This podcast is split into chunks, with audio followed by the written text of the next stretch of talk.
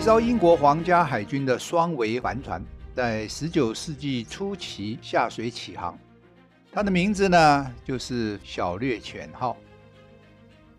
达尔文呢就是这一艘船的随船博物学家，最有名的研究成果是演化论，是成为现在演化思想的基础，是现今生物学的基石。人会老、会病、会死。但是呢，想法呢，却可能可以得到传承。我是宋克义，是个刚退休的生物学教授，在学校的时候讲授海洋生态和演化。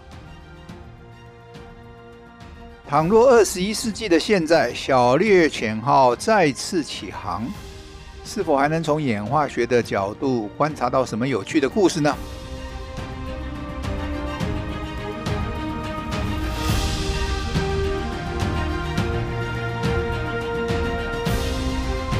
今天我们的题目是 COVID 病毒的变异怎么这么多？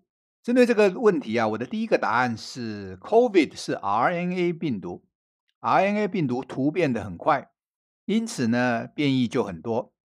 什么叫做突变得很快啊？根据教科书啊，RNA 突变的机会可能是 DNA 的一千倍。我们晓得我们身上的遗传物质是 DNA，也就是说呢，RNA 病毒呢要比我们突变的来得快得多很多很多倍。那这个呢，事实上是 RNA 分子的特性，和它们是不是病毒呢，并没有关系。相比起来啊，DNA 就稳定得多了，比较适合当做遗传的分子。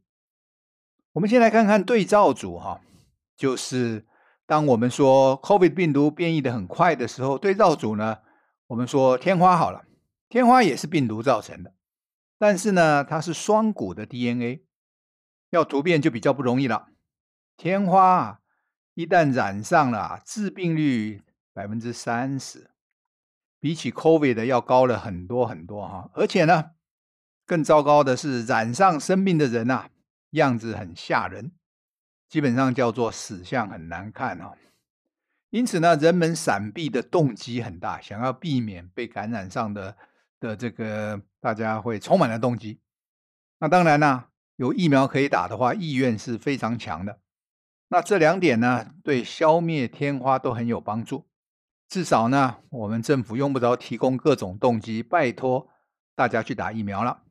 另外一方面啊，天花唯一的宿主就是人，这个呢，让天花病毒不容易躲在其他的生物体内。那这些因素综合在一起呢，使得天花呢是第一个被人类消灭的疾病。当然啦，人类花了很多很多的资源在消灭天花，而这呢也是一个非常重要的关键因素。我们再来看看另外一个对照组哈，我小时候常听说的小儿麻痹病原呢，跟 COVID 一样，也是 RNA 病毒。这下跟天花都不一样了啊！我们直直球对决，同样是 RNA 病毒，一个是小儿麻痹，一个是 COVID。那怎么小儿麻痹好像没有跟 COVID-19 的一样呢？传播的大家人心惶惶之外呢，还出现了一大堆变种呢？那既然小儿麻痹和 COVID 都是 RNA 病毒啊，发生很多突变，事实上是免不了的。可是呢，到目前为止我们知道的小儿麻痹啊，根据 Wikipedia，目前只有三型。那我们所知道的 COVID-19 呢，似乎有不知道多少型，对不对？那答案非常技术性啊，小儿麻痹的三型呢，指的是血清型，什么意思啊？就是抗体反应程度会有差别的。那不要忘了哈，小儿麻痹主要发生在上个世纪啊，基因型定序还很贵又耗时。一旦呢，我们用现在的 DNA 定序的方法，小儿麻痹的三个血清型里面呢，仍然是可以找到很高数量的 DNA 变异株，也就是说呢，跟 COVID 一样啊，也是变异的一塌糊涂。不过从血清的观点，也就是说从抗体的观点，或者说我们从疫苗的观点呢，就只有分成三类，那是小儿麻痹。那我们如果也是用血清型来测试和区分 COVID 的病毒呢？目前的 COVID 的原始型。和贝塔和 Delta 可以说都都都是同一个血型型，而 Omicron 呢，差异就很大了。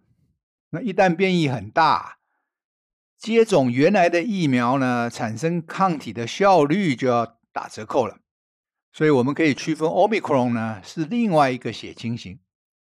那如果我们要对付这另外一个血清型的话呢，我们要打的是次世代疫苗，那个就是针对 Omicron 来制作的疫苗了。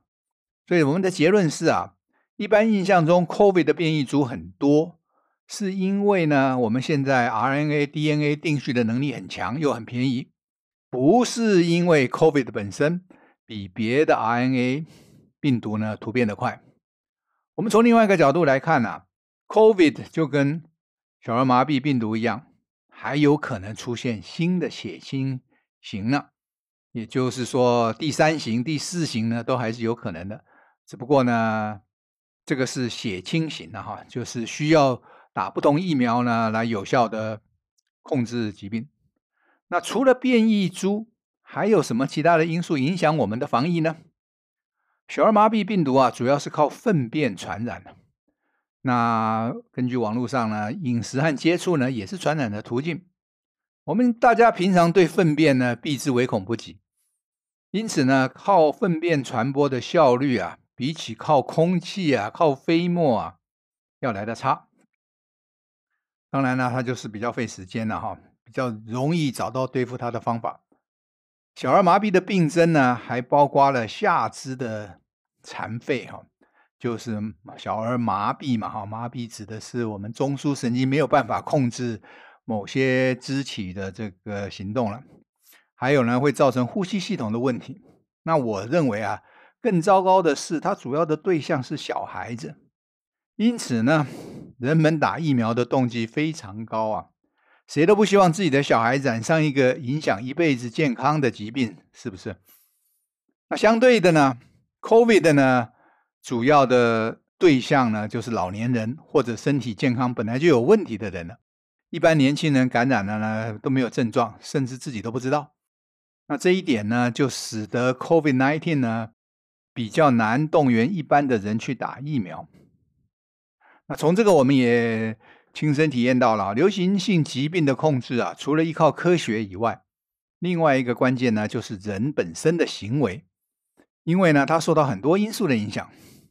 打不打疫苗呢，受到什么影响？包括宗教、信仰、经济、家庭、媒体的热度、社会的压力啊。那个人感染疾病的风险呢，可能相对的来说呢，只是次要的考量。